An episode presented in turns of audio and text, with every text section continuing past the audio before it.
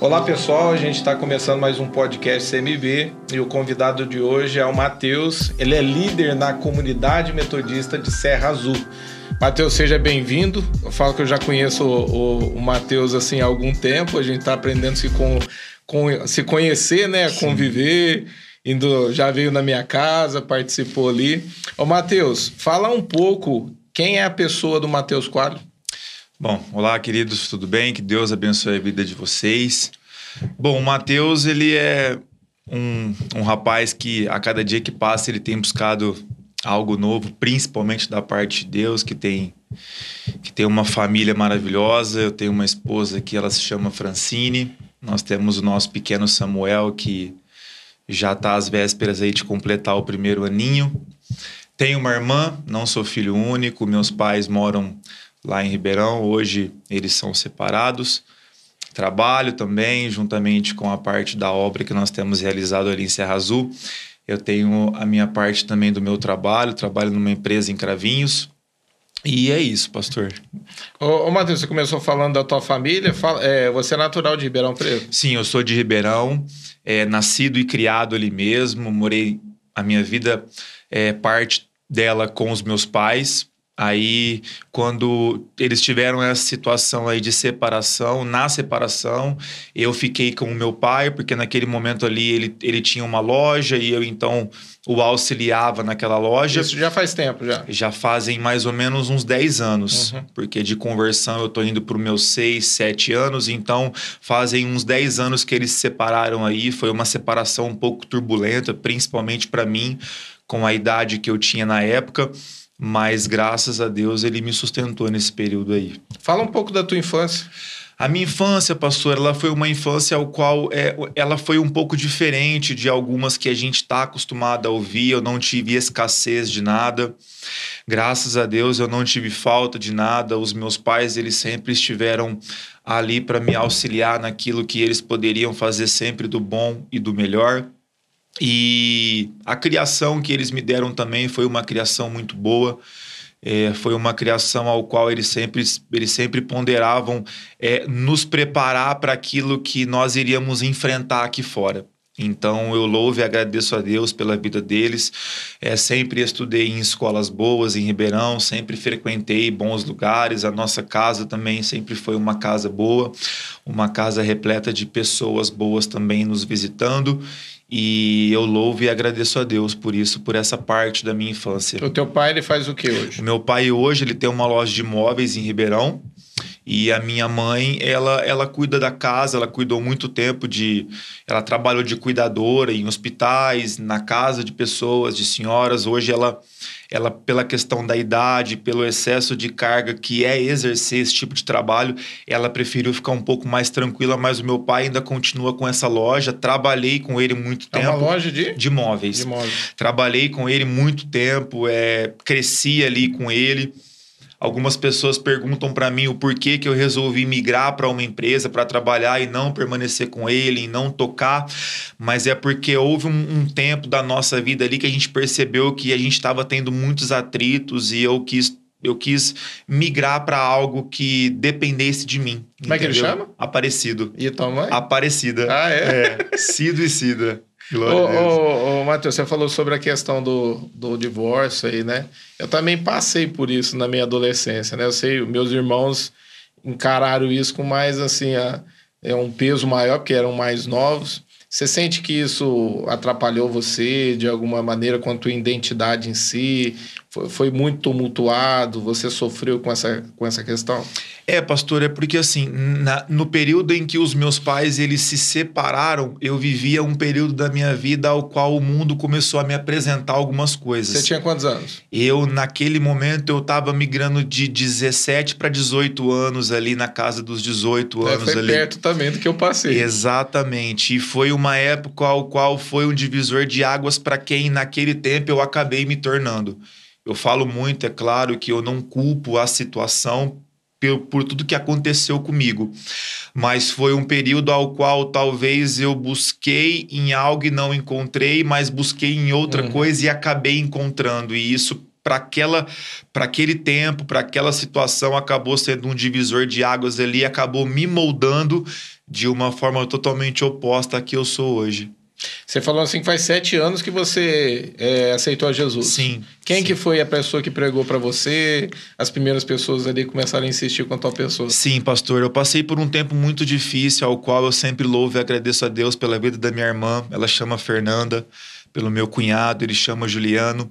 Eles foram duas pessoas, juntamente com alguns amigos que nós tivemos naquele tempo, que foram essenciais para que eu tivesse o primeiro contato. Não vou mentir para o senhor, eles me levavam N vezes para conhecer a igreja que eles frequentavam. Eles, eles já iam na comunidade cristã lá de Ribeirão, uhum. na Japurá. E aí então eles me levavam, mas eu já estava passando por alguns problemas, até com drogas na época já e era aquele escape. Eles me ligavam dizendo que passariam para me buscar e aí eu já sumia de casa, eu já nem voltava do dia anterior, mas todos os momentos em que eles conseguiam me levar, eu percebia que algo me tocava já ali, mas eu não conseguia romper, porque eu precisava abrir o meu coração e eu não queria ainda para as coisas de Deus. E você chegou a ser usuário ou você foi um, um viciado? Um viciado, é. pastor. Eu, eu para os meus dos meus 18, eu posso dizer, até os meus 24, até os meus 23 anos ali, eu, eu, eu aderi a uma dependência muito frequente, sabe? Qual que era a droga? Eu, assim, a, a, a, minha dependência mesmo, ela foi na cocaína. Mas é, eu acabei me envolvendo com torcida organizada na época, entendeu? Então, assim, foi um lugar onde é, não foi oferecido a mim, mas foi conhecido é, da minha parte algumas coisas aos quais não teve nada que eu deixei de fazer uso. Tudo uhum. aquilo que o mundo me oferecia eu experimentava, mas a cocaína e o álcool foram assim o que realmente me pegaram e me derrubaram por um bom tempo na minha Qual vida. Quais as drogas que você usou, experimentou? Cocaína, maconha, a, o LSD, o lança-perfume, o crack, ele assim, eu não cheguei a utilizar eu acho que foi aonde a minha vida ela deu uma virada de chave, porque nós sabemos quais são as reações que a cocaína ela nos dava. E para não escandalizar você que nos assiste, mas eu em uma sexta-feira eu chegava a pegar de, de 40 a 50 pinos de cocaína e no domingo não tinha mais nada. É bastante coisa, hein? Muita coisa. Eu lembro que me recordo de uma situação ao qual eu cheguei depois de alguns dias em casa e isso era Natal, eu saí no dia 24, voltei no dia 26 e a minha irmã me acordou e nesse momento eles acharam algumas coisas dentro do carro. E a minha irmã, ela ela resolveu abrir as latas, ela resolveu abrir o que estava ali jogado, algumas coisas escondidas em casa, e ela tirou uma foto que naquela foto de coisas de duas ou três semanas, ela contou 250 pinos de cocaína Nossa. entre pequenos e grandes. E eu digo que o crack ele foi uma virada de chave porque foi quando eu comecei a pensar a usar por quê? Porque depois de uma frequente noite de uso de cocaína, eu chegava em casa com sintomas que ela não que pelos sinais dela eu não deveria ter, que é a fome, que é o sono, e eu falei, bom, é daqui para algo mais intenso. Uhum. E aí foi quando eu resolvi pedir ajuda. Eu sentei com a minha família. Eu cheguei a faltar duas semanas do meu trabalho. E eles e também... você já estava com o teu pai ou não? Eu não, aí eu já, já estava tinha... na Ouro Fino, que é onde ah. eu trabalho hoje em Cravinhos. Uhum. É uma história que marcou muito a minha vida lá também profissional, porque quando aconteceram isso tudo, foi um divisor de águas, porque eu fiquei duas semanas sem trabalhar e eles também me chamaram lá. E eles disseram: Olha, Matheus, a gente quer oferecer ajuda a você. Eu até levei minha carteira de trabalho, porque eu falei: Bom, eles vão me mandar embora. Eles não precisam ficar comigo. E naquele momento eles me ofereceram ajuda, eles disseram: olha, a gente conhece você, a gente sabe da tua competência, da tua personalidade, e a gente quer oferecer uma ajuda. E aí eles abriram o catálogo do convênio e disseram: olha, tem essa, essa e essa. E dentro do, da comunidade, uma pessoa ficou internada em uma clínica que é lá em Rio Claro, que chama Peniel. E eu disse: não, se for para mim em algum lugar, eu quero ir para esse lugar Algo Pô, muito eu- espontâneo. Eu achei interessante, assim, a, a, a empresa te, te Foi. auxiliar, né? ne- Nesse ponto, assim, Sim, de, sim. de te ajudar. É, de, é louvável, né? Sim, sim. É, a equipe da assistência social lá, ela, eles me ajudaram muito, a minha coordenação. E quando eu cheguei a esse lugar de internação, começaram as lutas da abstinência, né, pastor? E no primeiro mês eu não consegui afastar pelo INSS como auxílio doença, porque eu não tinha um ano de registro em carteira. Sempre trabalhei com meu pai. E você, você morava sozinho? Eu morava com o meu pai nessa Com o teu época. pai. E o meu pai também, infelizmente, ele acabou entrando no vício do álcool. Uhum. O meu pai, ele disse para mim algo que marcou muito a minha vida um- em uma determinada situação é que ele disse: "Olha, eu via você chegando em casa de madrugada, mas eu estava pior e não tinha força para te aconselhar". Então, ao entrar na clínica, eu não conseguia afastar pelo INSS e ligaram na empresa.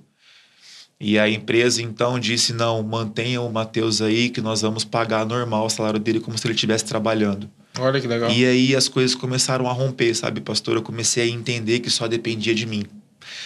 Aí o primeiro mês veio, eu arrumei as minhas coisas, eu acho que umas três ou quatro vezes, pus na, pus na porta do, do escritório e falei, eu quero ir embora, que eu já tô bem. E eles disseram, não, nós vamos ligar para tua família, espera aí. Isso eu ficava o dia todo lá esperando, aí eu ia dormir. E aí eles disseram, olha, vai descansar. E aí amanhecia um novo dia, e a coragem ela se renovava e a gente acabava ficando. Você ficou quanto tempo internado? Sete meses. Sete meses. Eu entrei em agosto de 2014, dia do aniversário da minha mãe. E eu saí em março, dia 1 de março de 2015.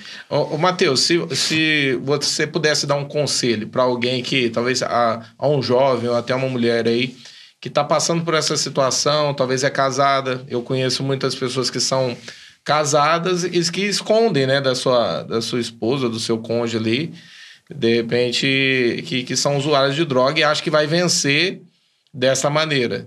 Qual que é o conselho que você dá? É, uma, é, um, é um momento de ser radical com, contigo mesmo. E com, eu, eu tenho amigos que lutam com isso há muitos anos, né? E fala, não, eu vou, eu vou vencer, eu vou conseguir, mas é um ciclo, né? Qual que é o conselho que você dá? Pastor, o conselho que eu dou para as pessoas é que elas nunca pensem que elas vão conseguir quando elas bem entenderem. Que a porção que elas usam é ela pode diminuir quando ela quer, porque isso é o engano que Satanás ele coloca na nossa cabeça. É, foi ministrada uma mensagem para nós lá dentro e eu cravei no meu coração que talvez você deve ter ouvido, que diz que é, um não vai ser bom e muito é pouco. Então nós não temos limite quando nós estamos é, refém de algo. Então, assim, quando eu resolvi pedir ajuda, eu percebi que Deus estava me ajudando bem antes.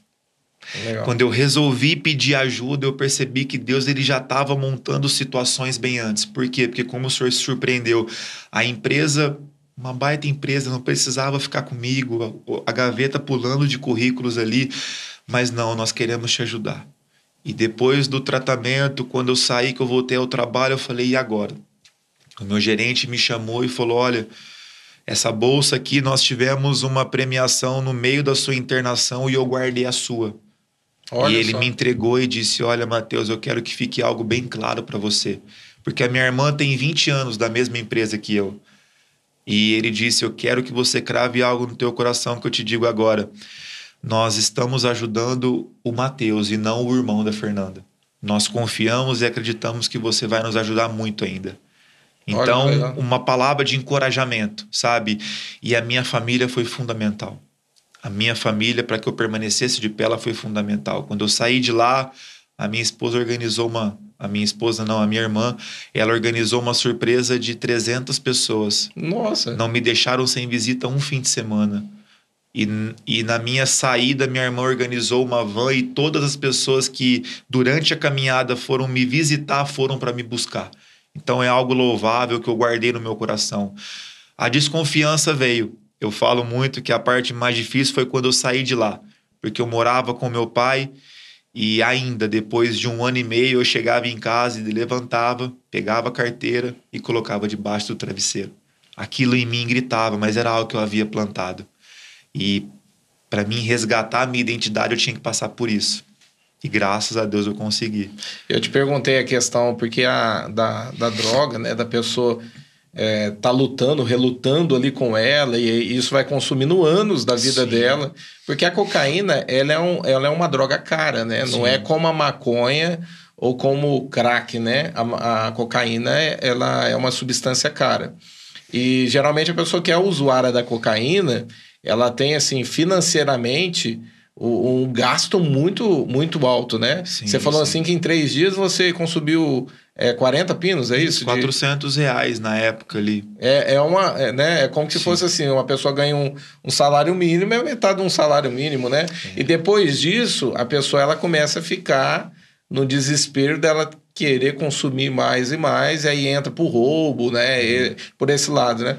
Eu, por isso que eu queria que você, eu te, falei para você deixar um conselho, porque eu acho assim, as pessoas ficam relutando com isso, né? E eu acho que a primeira coisa que precisa morrer é o próprio orgulho da pessoa, sim, né? O próprio sim, eu da pessoa, dela entender que ela é uma viciada ou é um viciado e que isso precisa ser tratado, né? E por isso que eu te perguntei.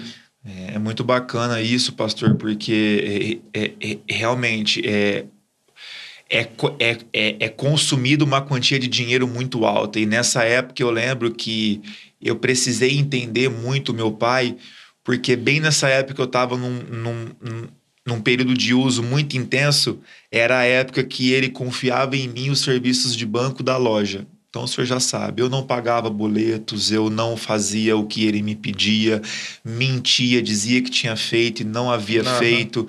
Então, assim, foi um período que eu trouxe um prejuízo para ele muito grande, sabe? Então, e quando eu digo para o senhor que aí nós dois nos afundamos simultaneamente, sabe? Foi que um dos motivos que eu usei para poder abandonar o tratamento foi que eu precisava cuidar dele. Mas lá dentro, logo no início, Deus ele disse algo ao meu coração que os meus joelhos poderiam cuidar mais dele do que as minhas próprias mãos. Olha. E aí foi algo muito forte antes de eu ter tido um encontro, sabe? Por quê? Porque no meu sétimo mês, quando ele veio para me buscar, eu falei, pai, agora é o seu momento, nós vamos cuidar de você. Ele falou assim: Eu vim aqui para te dizer que hoje faz sete meses que eu também não bebo. Olha que benção. Então foi algo assim que mexeu muito comigo. Eu comecei a entender que a gente tem poder, a nossa oração, os nossos joelhos no chão. E ali, ali dentro da clínica foi o seu primeiro contato, assim, com, com, com conversão? Sim, com Bíblia, com tudo, sabe? Eu Era cheguei... uma clínica que prega a palavra de Era Deus. uma clínica evangélica. No começo eu falo que. Isso eu... é essencial, é só para as pessoas entenderem. Porque a, a você tirar a abstinência da pessoa é uma coisa, mas você ter uma base, né?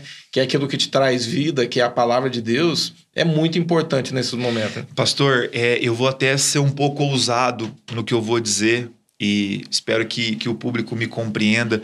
Eu voltei há um ano atrás lá e eu fiquei um pouco triste, não com o que eu encontrei dentro da própria clínica, mas com o que o sistema governo ele impôs que privou a clínica de fazer algumas coisas que antes fazia. Nossa. Quando nós entramos lá, quando eu entrei lá, celular, esquece. Minha família me deu alguns livros para que o tempo passasse, não passou da portaria. O único livro que entrou foi a Bíblia. Nós não tínhamos contato com televisão. Nós Estudávamos a Bíblia às seis e meia da manhã e tínhamos que ministrar o versículo tirado à noite antes de dormir, todo mundo. Então, assim, era uma vida bem intensa. Os três primeiros meses era trabalho de campo para desintoxicar, uhum. a gente transpirava muito, sabe? A gente chegava muito inchado. Esse processo é o trabalho e a alimentação, isso ajuda? Sim, sim, sim. sim. É, a gente se mantinha lá com aquilo que a gente plantava. A gente vivia de doações. E aí um outro ponto que me fez amadurecer muito foi que o que lá nós tínhamos vários pés de frutas, era a coisa mais linda, ainda é. Mas nós não podíamos pegar uma jabuticaba sem o bobeira autorizar. Oh. Eles falavam, Você, vocês vieram de um lugar onde vocês faziam o que vocês queriam, aqui não. É um processo, né, da disciplina. E, e é o né, senhor respeito. disse o orgulho, né? Você pedir para um obreiro que talvez é mais novo que você, se você pode comer uma fruta, e às vezes ele falava, não, vai ter o horário para você comer ela. Ah. Há um intervalo. Então, assim, só que com a graça de Deus, depois do segundo mês, eu entendi o tratamento. E é, eu... Você falou do, do orgulho, é interessante, né? Porque uma pessoa orgulhosa, isso é uma humilhação, Exatamente. né? E não é uma humilhação, né? É um trabalho trabalho, é um trabalho de disciplina, né? Sim, a pessoa está sendo trabalhada. E, e, assim, era no começo é engraçado, mas depois a gente vai se adaptando. Por quê? Porque eles entregavam para nós um rolo de papel higiênico por semana. E era aquilo. Ah, acabou pega o seu caderno e usa as folhas dele. Oh. Por quê? Porque as pessoas, elas o tempo de terapia, elas ficavam no banheiro para o tempo passar, uhum. então tinham essa disciplina, sabe? Nós não tínhamos nós não tínhamos contato nem com enxaguante bocal, porque haviam dependentes de bebida que estavam tomando uhum. perfume, tudo é, isso, sabe? É. Então era bem regrado. E quando eu voltei hoje, eu vi, eu falei, pastora, mas o pessoal tá com celular, não é mais obrigado vir assistir o culto. Ela falou, filho, eu não posso exigir mais nada com as leis que estão sendo impostas agora. O governo tem, tem. É, porque tem algumas vagas sociais. Então você não pode mais exigir que a pessoa assista um culto religioso evangélico. Uhum. Ela tem que ficar à vontade. À né? E ali foi, foi, foi sua conversão, foi dentro daquele? Sim, pastor, ali foi o meu primeiro encontro com o Espírito Santo. Eu digo que nós estávamos em uma vigília, numa sexta-feira, e no dia 14 de setembro de 2014 ia ter um batismo nas águas. E eu, pela manhã na sexta-feira, eu disse a frase que todos nós um dia, um dia falamos para Deus, né? Se o Senhor tem algo na minha vida, eu quero então que o Senhor se revele a mim, porque eu quero conhecer mais de ti e entender o processo do Senhor. E nós fomos para essa vigília à noite e eu me recordo que uma vigília anterior, a pastora pediu para a gente abrir, para os obreiros abrir os portões da clínica, porque era voluntária. E apagamos todas as luzes e ela disse: Olha, se há algum principado ou alguma potestade aqui amarrando a vida de alguém, que saia por esses portões. E nós ali a gente ouvia barulho de corrente saindo pelo portão e indo embora. Olha só. E aquilo me marcou muito, sabe? Mexeu comigo. E naquele momento eu falei, Senhor, agora é, é uma nova vigília. E eu quero ter um encontro com o Senhor. Isso foi numa vigília. Numa vigília, numa sexta-noite. E aí a pastora começou a orar e eu lembro que os meus pés começaram a queimar e aquela chama começou a subir e eu não entendi o que estava acontecendo, eu olhava para saber e ela chegou perto de mim, impôs as mãos sobre mim e disse: "Filho, receba". E é o que eu lembro, e eu acordei com ela olhando para mim e ela rindo. Eu falei, pastora, não vem me falar que eu manifestei aqui, não. ela falou, não, filho, foi lindo. O Espírito Santo, ele te pegou de uma forma e te envolveu que foi maravilhoso que aconteceu aqui. E eu levantei daquela situação, pastor, sem vontade nenhuma mais de usar qualquer tipo de droga. Olha que E dessa. entendendo o tratamento que Deus estava me levando ali. Eu, eu falo, só, só te cortando aí, não perdo o teu raciocínio, mas eu falo assim que existem duas questões. A pessoa parar e a pessoa ser liberta Sim. por Deus, né? Eu falo assim, eu tive uma experiência com Deus da mesma forma que você teve, eu ajoelhado dentro do meu quarto, eu estava muito bêbado, e ali houve uma situação com a minha mãe, né? Eu sempre conto isso. Houve uma situação com a minha mãe, minha mãe, eu briguei com ela, ela falou que queria ir embora. Era essa fase de, de, de divórcio, né? O meu padrasto tinha saído de casa, é o meu pai de criação, né? E ali eu ajoelhei porque eu estava indo numa cela que o pastor Chan estava me arrastando, estava me levando. E eu ajoelhei no chão e falei, Deus, o que, que eu estou fazendo? E eu comecei a orar. E uma oração assim de uns dois minutos. Eu senti a mesma experiência que você teve, do, do corpo queimar por dentro. Eu comecei a suar muito. Sim. E ali eu olhava assim, dava para ver a água do suor assim no chão, assim, porque marcou. E eu pedi para Deus ali me libertar ali. E eu levantei dali, nunca mais fiquei embriagado, nunca mais bebi foi uma libertação. E eu falo assim para as pessoas, né, que existem a libertação que Deus te liberta sim. e existe aquela pessoa que controla e para, né? É diferente, não é mesmo? Sim, sim, é, foi uma sensação e uma experiência incrível, sabe? Eu quando eu voltei em si, eu comecei um estágio da minha vida que, que, que Deus ele começou a ser fundamental, sabe? Parece que tudo aquilo que a gente começou a fazer a partir de então, a gente conseguia ver ele. Ali sabe? foi tua primeira experiência com Deus? Ali foi teve? a minha primeira experiência com Deus, sabe, pastor? Isso eu, te marcou, assim? Foi isso um, marcou muito a minha uma vida. Uma estaca, assim, foi, cara? Foi um divisor de águas que eu conto por onde eu passo, sabe? Foi umas... E, na, e, e, no sábado nós íamos ter o batismo nas águas e eu tive a convicção que Deus ele tinha algo sobre a minha vida, sabe? E, E eu, eu, me recordo que logo depois disso, é, é uma situação que quando eu comento ainda, minha esposa, ela, ela, ela acha um pouco até engraçada, mas logo depois, na primeira visita, porque nós dois meses não tínhamos visita, era só carta, e na primeira visita posterior, era o primeiro contato com a minha família, eu queria contar isso para eles, e eu namorava na época, eu vinha de um relacionamento de seis anos. E e naquele momento a minha família chegou, ela chegou, e a gente conversando, e eu chorando muito, e eu percebi ela diferente, algo me incomodou, e eu perguntei o que havia. Ela disse: Olha, na verdade eu não vim aqui para te receber. Eu vim aqui para dizer para você que eu tô terminando, que eu tenho alguém lá fora. Olha só. E aquilo mexeu comigo porque já pôs à prova a minha conversão de, de dois dias atrás. Mas quando ela me disse isso, eu falei: Olha, vamos fazer o seguinte, eu te perdoo Vai, vai viver a sua vida, porque esse tempo é um tempo que Deus ele quer tratar comigo. E quando eu voltei para a clínica, antes de eu chegar dentro da própria Kombi, nós íamos embora, Deus ele já começou a ministrar e falando, filho, agora você deixou. Então eu vou começar a trabalhar. É um processo mesmo, né? De foi, Deus ali foi. te amadurecendo foi, ali dentro. Foi, né? foi. Eu comecei a perceber que ele estava separando, né? Aquilo que não fazia mais parte para o que ele tinha para mim, né? Então... Você ficou ali sete meses, depois você saiu, houve resistência da parte da família, de alguns da família, de amigos. Como é que foi esse processo aí depois? Pastor, quando eu saí, foi um processo de renúncia. Inclusive, essa, essa, é, é, essa moça que eu namorava, quando eu saí, ela me procurou. Ela uhum. disse: Nossa, como você mudou, vamos ficar junto. Eu falei assim: Olha, não eu acho que o que Deus ele tem para minha vida não é o que ele tem para tua e talvez não não dê certo. E amigos começaram a me procurar, inclusive amigos que faziam uso comigo, uhum. batendo nas minhas costas e dizendo: Olha, eu não dou dois meses para você, oh. sabe? É, palavras de confronto, foi muito difícil. A pastora disse para mim quando eu saí de lá: Ela disse, filho, o confronto começa agora. Você está saindo de um lugar isolado é. e você vai ter o confronto. E é assim, pastor, é, eu posso falar com toda convicção para o senhor. Você não falou o nome da pastora, como é que ela pastora chama? Pastora Consuelo. Ah, é? E o pastor Ovidio. Eles, eles são a, da onde? Eles têm a Peniel em Rio Claro e eles têm uma Peniel em Uberlândia. Ah, legal. A pastora Tânia Inclusive, o esposo dela faleceu de Covid há um tempo atrás. Mas foi um divisor de águas. Uma pastora bem de idade, sabe? Aquela pastora fervorosa, é, sabe? Você contando que... assim, eu quis saber quem é. Nossa, não. É, é, céu ou inferno, sabe? É, é, sabe? Ela é bem fervorosa, assim. Eu vejo que ela foi uma benção na minha vida. Ela acabava com a minha raça quando eu queria ir embora. Nossa, ela falava, irmão, mas Deus tem um projeto para tua vida. Para com isso. Mas esse tempo, ele é um tempo que às vezes a gente acha que é um tempo perdido, né, pastor? O tempo que a gente está passando por o processo é igual o encontro que nós passamos. Talvez quem não passou pensar, ah, mas eu vou passar um final de semana Isso. meu lá. Ah, eu já conheço, já é... conheço a palavra.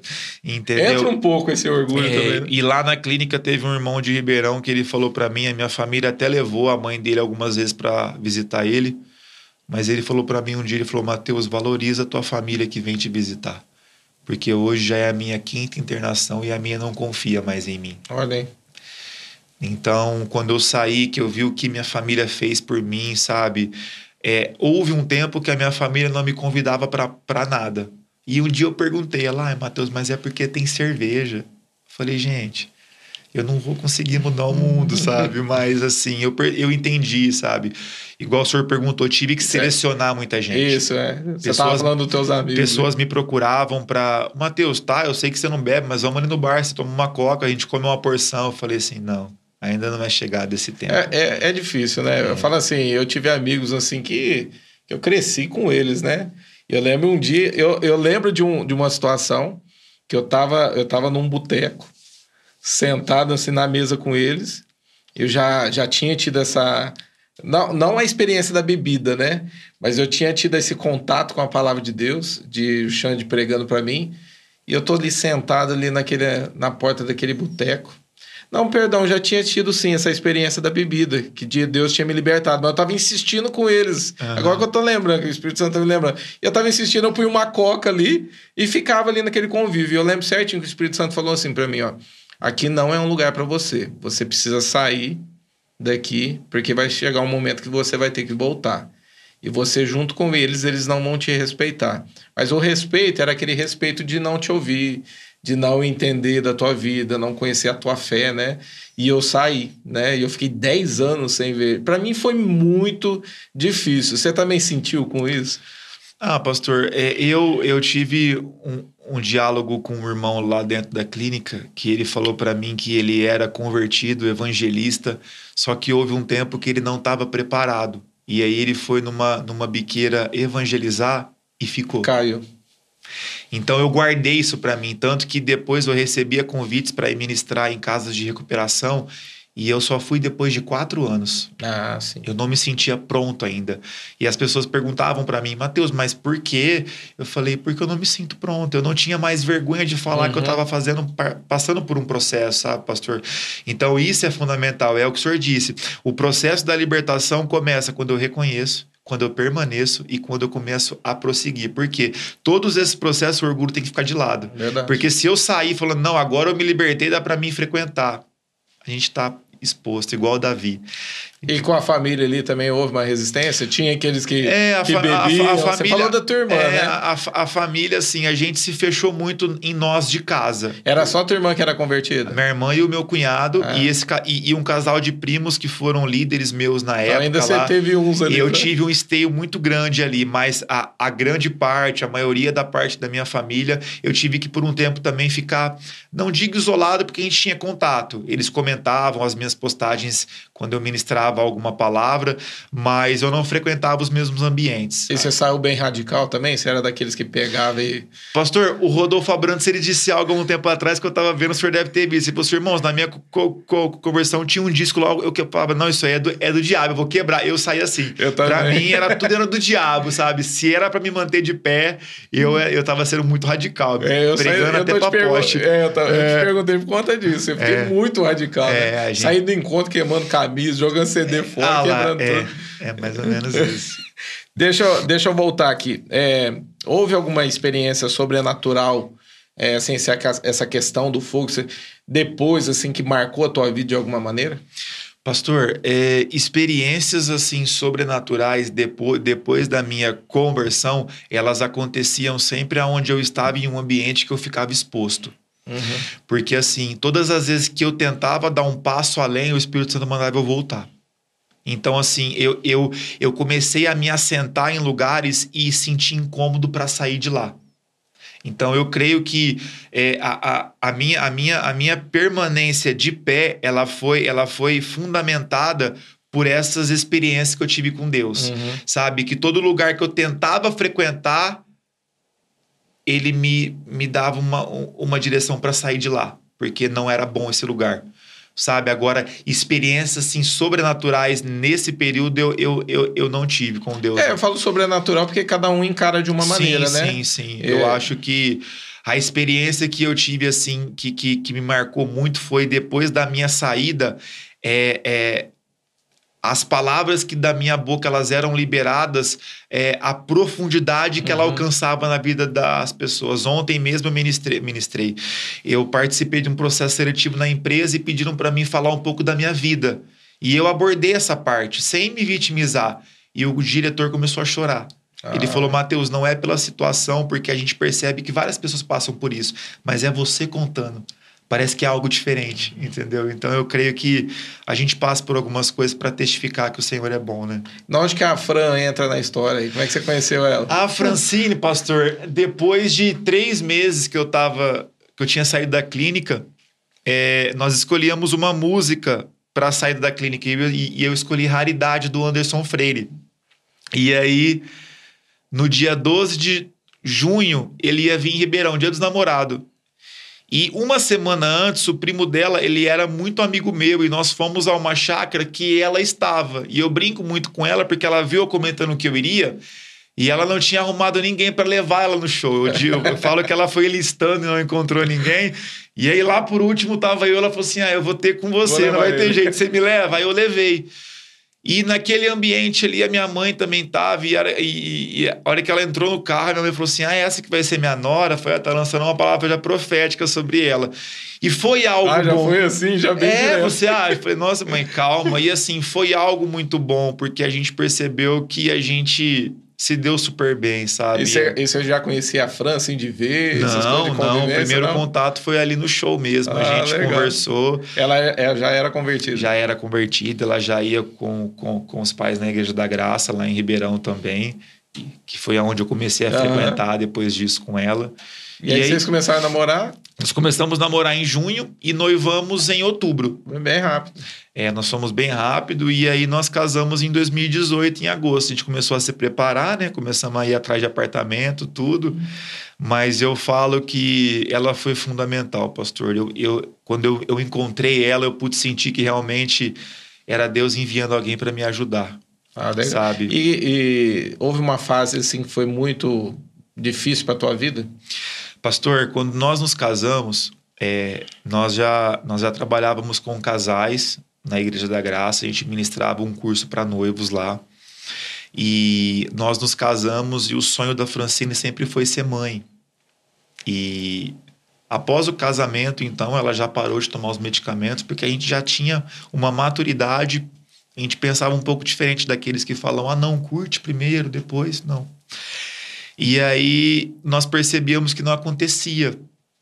E aí então ela fez os exames, com ela tudo certo. E o meu exame, quando eu fui saber o resultado, eu já percebi o médico um pouco diferente. E ele disse: Olha, Matheus, senta aí. E ele começou a aplicar uma introdução que eu já sentia que algo não estava bem. E foi quando ele disse: Olha, Matheus, a sua probabilidade de você ser pai, ela é mínima. Isso foi no início do teu casamento? Foi. Foi logo no começo de 2019. Logo- Vocês já estavam buscando, então. nós já a- estávamos querendo a gestação da minha esposa para a gente se tornar pais. E aí ele disse: Olha, é, infelizmente você não tem possibilidade natural de ser É pai. difícil ouvir isso. Que, qual que é o sentimento, assim, né? Pastor, na minha visão veio, veio é, o semblante dela. Eu acho que Você ouvi- olhou para ela assim. ouvir as palavras dela sempre dizendo que ela, o sonho dela é ser mãe, se apegando muito com crianças um dia, e eu ouvi essa palavra, é, eu fiquei sem chão naquele momento, a minha fé se abalou um pouco, não vou mentir para o senhor. Eu falei, mas espera aí, a palavra diz que é para gente se unir e multiplicar. E não há promessa que ele parou no meio do caminho. Mas Uhum. naquele momento o Senhor disse uma outra palavra para mim. Ele disse sobre Ezequias. E quando eu saí de lá, eu sentei no carro antes de ligar para ela, eu abri e era a passagem aonde ele precisa precisava pôr a casa em ordem. E eu não entendia e eu fui orando e nesse momento eu liguei para ela. Falei: "Olha, eu tô com vergonha de te falar isso pessoalmente, mas aconteceu isso, isso, isso, o doutor pediu para que eu fizesse al- alguns tratamentos, mas eu nem lembro o que ele disse, porque a palavra do Senhor soou tão forte no meu ouvido sobre Ezequias que eu acabei saindo de lá e eu preciso te contar.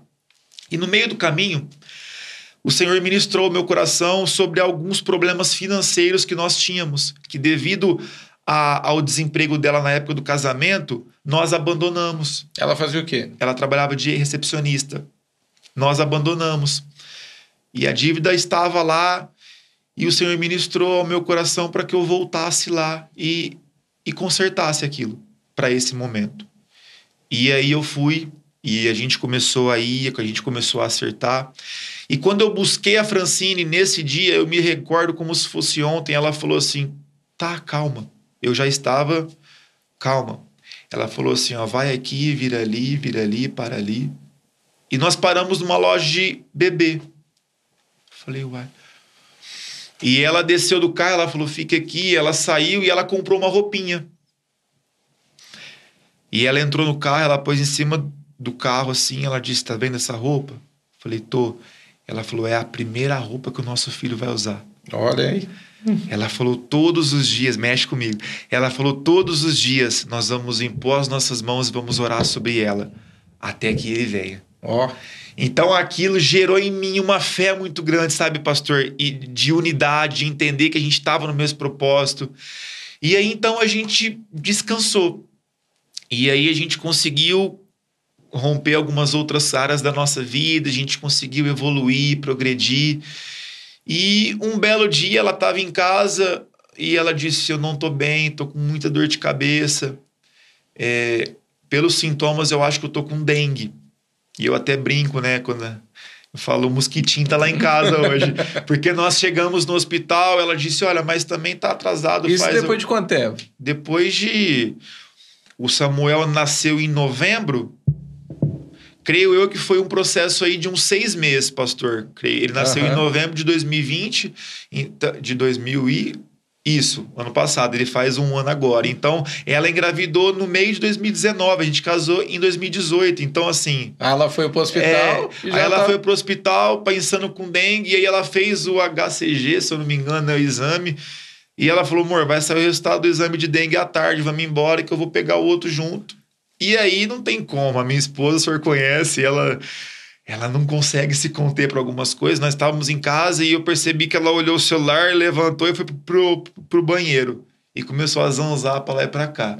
E aquilo eu sabia, eu falei, ela tá grávida. E aí eu, eu até peguei o note e virei de costa pra ela assim. Eu falei, se ela quiser fazer uma surpresa, ela faz, ela fica à vontade. Aí ela veio, ela falou assim: Você lembra o que a gente tanto pedia a Deus? Eu falei, lembro. Ela falou, chegou.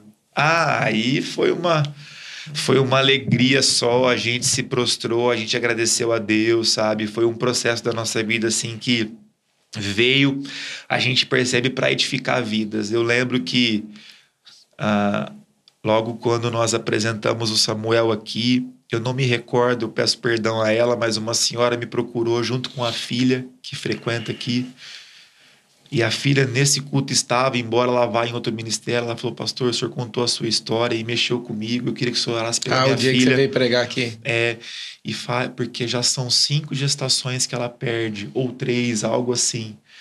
E eu orei, e eu me recordo que quando eu saí do encontro, nós viemos aqui, e aí terminou o culto, essa senhora, ah, mas faz tempo que eu estou para te encontrar. Eu preciso dizer para você que faz oito meses que o senhor orou pela minha filha e ela tá entrando nesse mês no nono de gravidez. Olha que benção. Eu falei, glória a Deus. É, é para testi vez... é é testificar. É um som sabe? que desceu é para ser distribuído é, agora. Então, assim, é algo, é algo fantástico, sabe, pastor? São, é, são, são duas situações, a minha conversão e essa, que realmente mostraram para mim que, que, que, ele é comigo, sabe? É. Quem quer engravidar, é, procura o pastor é, Matheus. Vamos orar.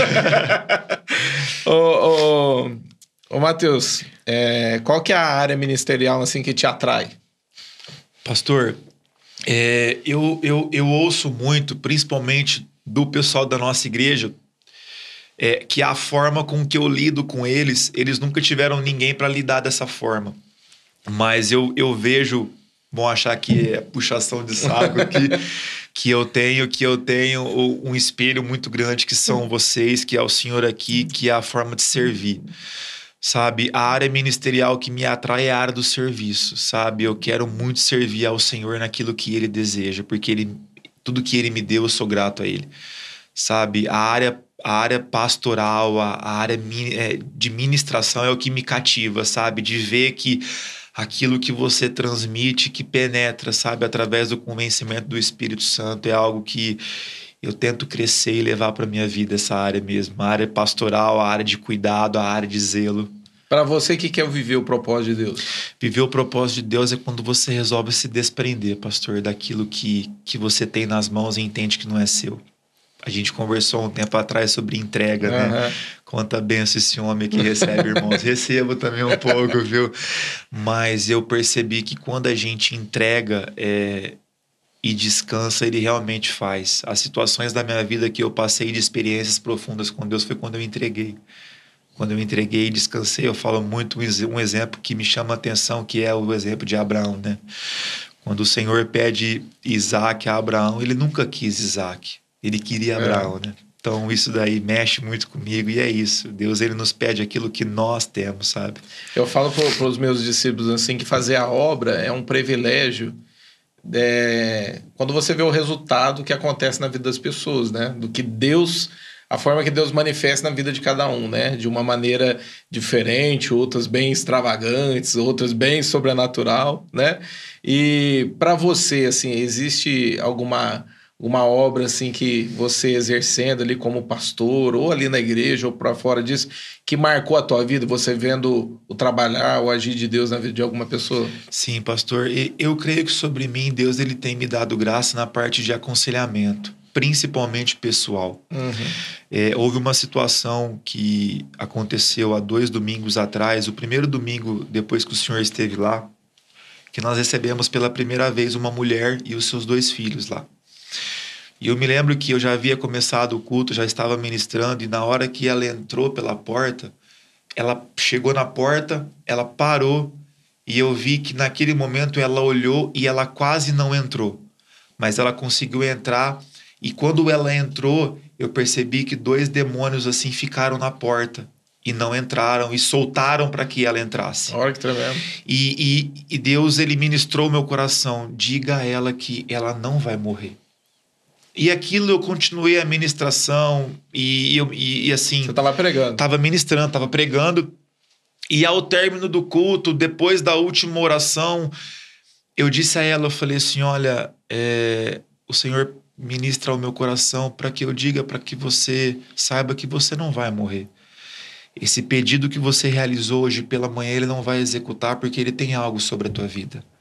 E ela chorou demais, pastor. Foi algo que mexeu muito com ela, sabe? E ela, e ela se prostrou e ela começou a chorar. E eu comecei a conversar com ela. Minha esposa veio, deu um abraço nela. E eu disse: Olha, você, você conhece a Cristo? E ela se levantou e disse: Pastor, eu estava afastado. Mas, aquele, mas aquele filho que estava morto ressuscitou. Glória Hoje eu tô voltando para casa do pai. Então, assim, aquilo, sabe, ela, esse tipo de situação gera em nós uma atmosfera muito diferente. É, eu, eu, eu, eu, falo assim, né? Na verdade, não é uma brincadeira, é uma realidade, né? Eu falo assim para os meus discípulos que quando você faz a caridade, faz o bem, ou você se envolve com a vida da pessoa, e quando você sente aquela realização de de você ter feito algo, algo ter acontecido, manifestado ali a presença de Deus, aquilo que você sente não é o sentimento da gente, é o sentimento do próprio Deus que está dentro da gente, né? Exatamente. né? Do Espírito Santo está dentro, da... é o que ele sente quando a gente faz, né? E só quem se envolve com isso entende esse sentimento, né? É. O quanto é prazeroso, né? As pessoas perguntam para mim, mas a igreja ela é em Serra Azul, a cobertura é em Brodowski, você mora em Ribeirão e trabalha em Cravinhos. Eu falo, é, mas. Missionário. Eu não consigo explicar. É, é, o que o senhor disse. É a gente chegar a um lugar que Deus nos manda estar, a gente não, não sente cansaço, não, não, não sente exaustidão, sabe? A gente faz com muito amor. Como é que tá o ministério lá hoje? Pastor, o ministério ele tem crescido com a graça de Deus, sabe? A gente tem alcançado alguns objetivos que iniciais a gente tinha. É um trabalho que ele tem sido um trabalho lento, mas um trabalho muito consolidado. Eu vi lá com os irmãos uma benção, né? Eles Recepção, são. né? Eles são. A última vez nós foi lá, teve uma galinhada no final do culto. É, o pessoal gosta. A gente sentou, né? o, pessoal, o irmão lá cozinhou, cozinha bem. Muito o Xande ficou impactado. O seu santo. Ganhou o Xande pela bem. barriga. Ele falou: quero voltar lá de novo. Eu gostei Não. daquela. É, eles são, eles são assim, é, é eles nos amam lá, sabe, pastor? Esse amor que eles transmitem para nós e para com aqueles que chegam de, de, sabe, pessoas novas, é um amor que constrange, sabe? É uma é a simplicidade, sabe, de uma cidade que tem muito a receber do poder de Deus ainda e já tem recebido, graças a Deus. Eu falo assim que tem lugar que a gente vai, que a gente sente assim que de repente o pessoal tá meio perdido, né, na, dentro ali da igreja, né, não há aquela comunhão. E eu vou ali, eu sinto assim como se é uma comunhão mesmo entre é. os irmãos, a, a, o carinho que eles têm pela gente, quando eles vêm pedir oração, né? Ó, oh, pastor, ora por a, pela pessoa, né? Você senta ali, tem papo, tem conversa, é, né? Isso é não, é muito bom, gostam, né? O pessoal gosta. ter esse, esse convívio, né? Isso, sim, é, é, isso é muito bom. Deixa eu te perguntar, é, tem algum sonho que você pretende realizar? Pastor, hoje, é, falando na parte, na parte ministerial, um sonho que eu pretendo realizar é alcançar os objetivos que Deus estabeleceu em mim em Serra Azul. Eu creio que é uma cidade que ainda é, um, é muito carente da parte espiritual e eu creio que sobre ela, através da, da minha vida e da minha casa, Deus vai trazer um avivamento para aquele lugar. Para a parte pessoal, eh, eu procuro eu procuro um crescimento na empresa onde eu trabalho. Uhum creio que até até quando assim Deus permitir, né? Porque tenho palavras também que vai chegar o tempo de Deus pleno sobre a minha vida, naquilo que Ele tem para mim e eu tô pronto para isso. E, e, é isso, pastor. Eu creio que os sonhos que eu tenho para minha vida, todos eles englobam a parte ministerial e, e crescer sempre com a minha família. A gente tem sonho de ter mais um filho.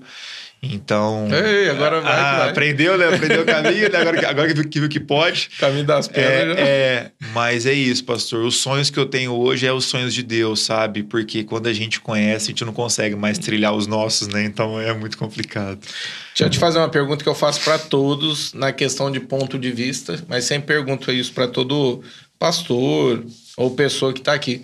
Você crê num avivamento? Creio, pastor. Eu creio que que esse avivamento ele está próximo.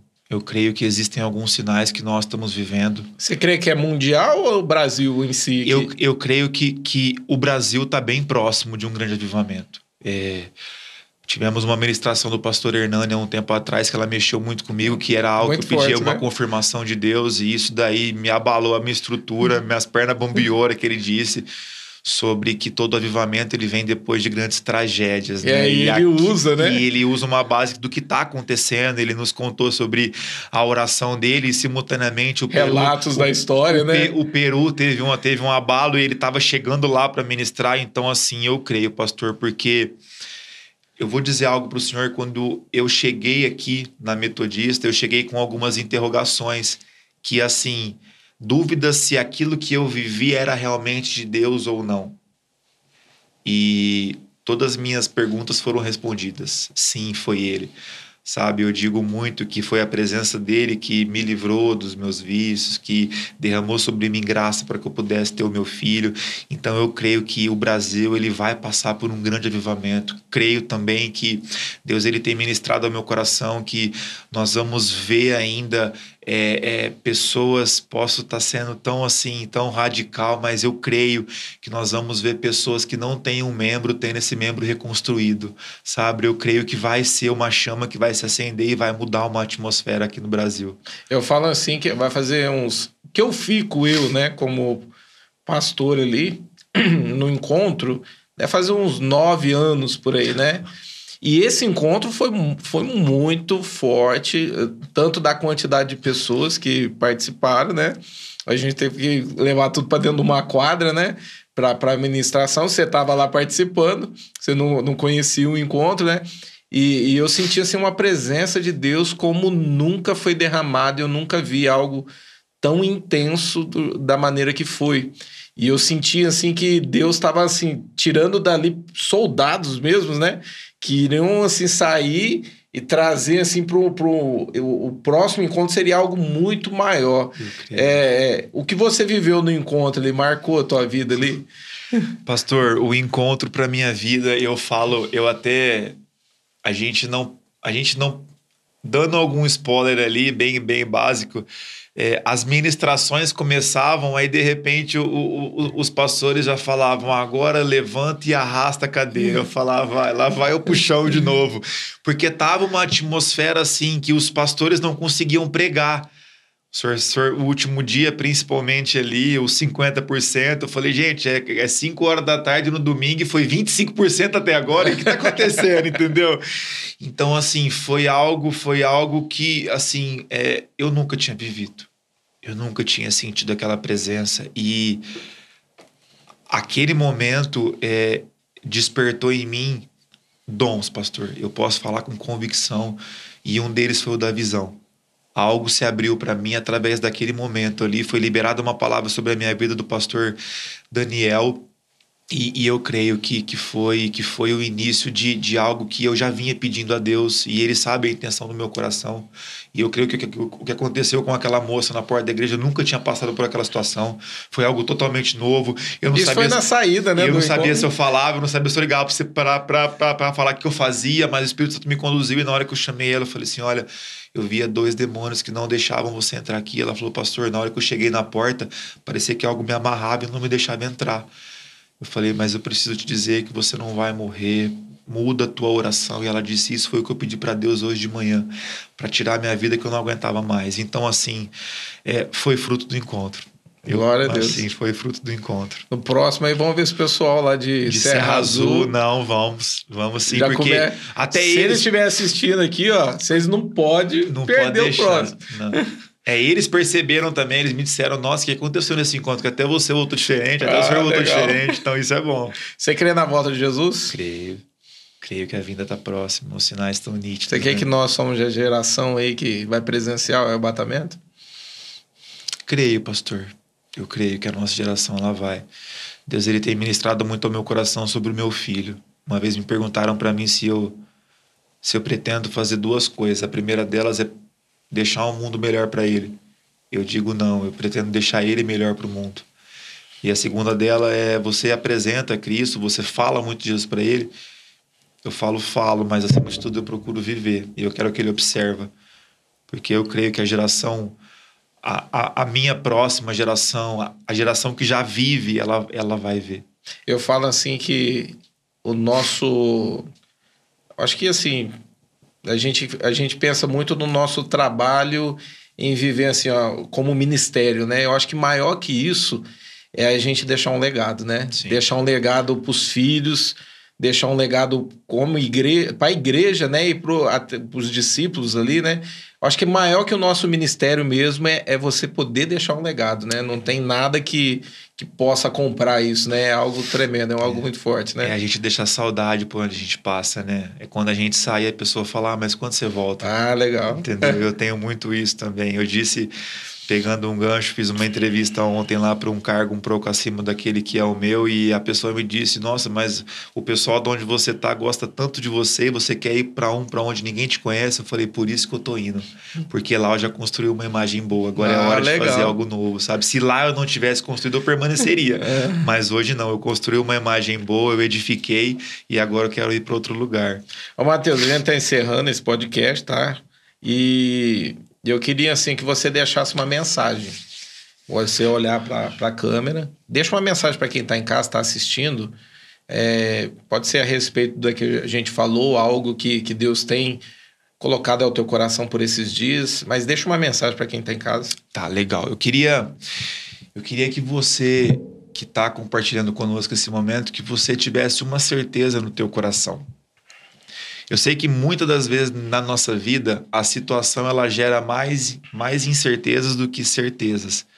Mas tem situações que Deus está levantando na, na tua vida que não são para te matar, são para te deixar mais forte. Tem situações que Deus levanta na nossa vida para edificar a nossa vida.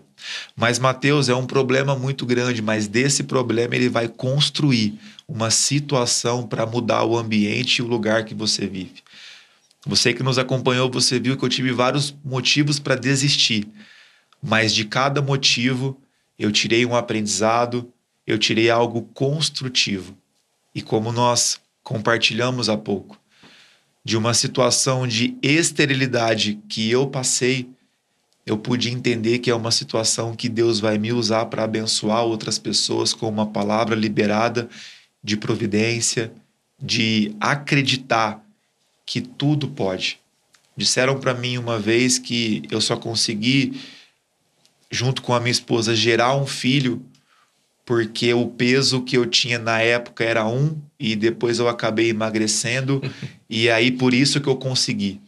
E naquele momento eu repreendi, por quê? Porque as situações vêm para abalar a nossa fé e nós precisamos acreditar que foi a mão de Deus que nos abençoou. Eu preciso acreditar que por mais que eu soubesse pelos livros ou pela mídia que as drogas faziam mal, mas eu acredito que foi naquele momento a mão de Deus que me libertou. Tem situações, querido, que você pode buscar em todos os meios de comunicação uma cura, uma libertação ou até um tempo. Mas é só Jesus que pode e ele quer mudar a tua história e mudar a tua vida. Ele quer restaurar o tempo que se perdeu mas é preciso que você não fique preso mais ao seu passado, porque você não está mais lá. É momento de você viver algo novo em nome de Jesus. Glória a Deus. Amém. Matheus, se o pessoal quiser conhecer mais da tua vida particular e o Ministério Céu Azul, tem Facebook, Instagram aí? Sim, nós temos o Facebook da nossa igreja, Comunidade Metodista de Serra Azul. Nós temos o Instagram também, arroba Comunidade Metodista de Serra Azul. Tem o meu Facebook particular, Mateus Coalho, e o da minha esposa, Francine Natália dos Santos Coalho também. Você consegue nos... Você está no Instagram também? Estou no Instagram, arroba Mateus H Qualio, você consegue nos encontrar por lá também. Ah, legal. Ó, obrigado, viu, pela tua Amém. presença. Foi um prazer estar aqui. Eu que agradeço. Você conhecendo da tua vida. Amém. Eu falo assim, parece que a gente se conhece já faz muito, muito tempo. tempo, né? É, é muito bom, né, que, que, que as pessoas que ouviram tudo isso possam ser edificados em casa. Amém, pastor. Tá? Eu agradeço. Deus Obrigado. Abençoe viu? tua vida. Amém. Pessoal, a gente está encerrando mais um podcast aqui CMB. Antes de você ir embora, se você ficou até agora, deixa o seu like aí no vídeo. É, tem a opção inscrever-se. Não, é, a gente vê assim que a maior parte do pessoal que está nos assistindo, é, não sei se é 60% aí, são pessoas que ainda não são inscritas. Então é muito importante você inscrever-se aí. É, vai na opção inscrever-se e compartilhe esse vídeo para o máximo de pessoas aí que, que você conseguir. Que a vida do Mateus, eu tenho certeza que o testemunho dele vai edificar outras pessoas. Que Deus te abençoe e fique na paz de Cristo em nome de Jesus.